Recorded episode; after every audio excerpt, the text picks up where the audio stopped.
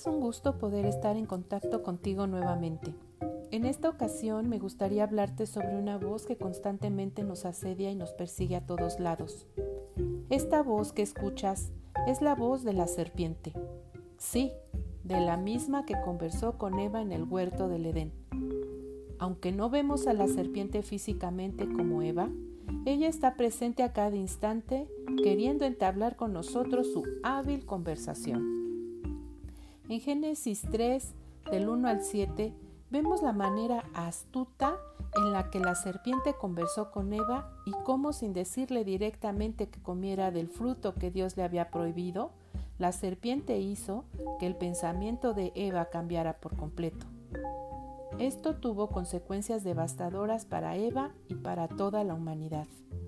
Analicemos el diálogo que sostuvieron Eva y la serpiente. En el versículo 1, parte B, aparece la serpiente preguntándole a Eva lo siguiente. Así que les ha dicho Dios que no coman del fruto de ningún árbol del jardín. Es interesante reflexionar cómo en su astucia la serpiente cuestiona a Eva sobre todos los árboles en general. Ahí es donde Eva comienza su diálogo con la serpiente y le da una respuesta de esta manera. Podemos comer del fruto de cualquier árbol, menos del árbol que está en medio del jardín. Dios nos ha dicho que no debemos comer ni tocar el fruto de ese árbol, porque si lo hacemos, moriremos. Pero la serpiente le dijo a la mujer, no es cierto, no morirán.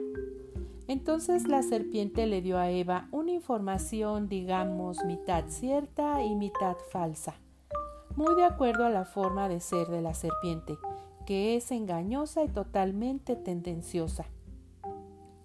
La serpiente le dijo, Dios sabe muy bien que cuando ustedes coman del fruto de ese árbol podrán saber lo que es bueno y lo que es malo, y que entonces serán como Dios, en esta última parte de la frase se encuentra la trampa del discurso de la serpiente.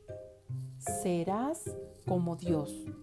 Definitivamente, conversar con una astuta serpiente puede tendernos trampas atractivas que harán que cambiemos nuestra forma de pensar, porque lo que nos propone es demasiado tentador. Cuando Eva decidió tomar el fruto del árbol prohibido, hubo cuatro rupturas importantes. Primero, en Eva se rompió la confianza en sí misma, pues tuvo dudas sobre lo que Dios le había dicho. En segundo lugar, se perdió la confianza con su Creador al desobedecerlo comiendo del fruto prohibido. En tercer lugar, afectó la relación que tenía con Adán, pues cuando Dios vino al huerto y le preguntó a Adán, ¿qué había pasado? Lo primero que dijo Adán fue, la mujer que me diste. Se ve claramente cómo las relaciones interpersonales se vieron afectadas gravemente. Por último y cuarto lugar, la ruptura con el medio ambiente, con el huerto, que Dios les había dado, pues ellos fueron expulsados del mismo. Increíble, ¿verdad?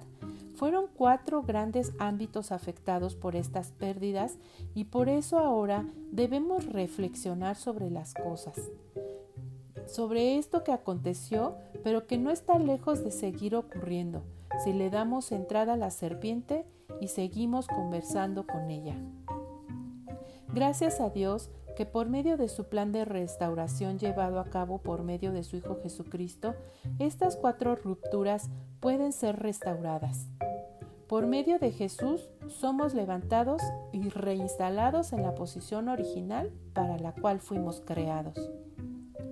Pero el delito de Adán no puede compararse con el don que Dios nos ha dado, pues por el delito de un solo hombre muchos murieron, pero el don que Dios nos ha dado gratuitamente por medio de un solo hombre, en Jesucristo, es mucho mayor y en bien de muchos. Esto lo leemos en Romanos 5:15. Tengamos cuidado con la serpiente. En el libro de Efesios capítulo 6 encontramos bases para poder cuidarnos de estos ataques viperinos. porque no estamos luchando contra poderes humanos, sino contra malignas fuerzas espirituales del cielo, las cuales tienen mando, autoridad y dominio sobre el mundo de las tinieblas que nos rodea.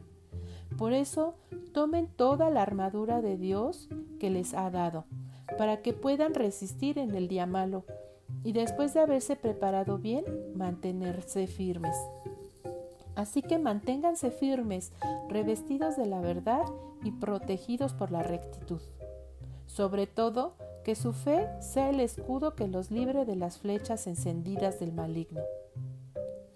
¿Tú qué tan fuerte oyes la voz de la serpiente? ¿La escuchas con frecuencia?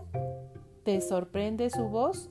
¿O ya la tienes identificada de manera que sabes que hay que ignorarla? ¿Te está influyendo? No caigas en su astuto juego.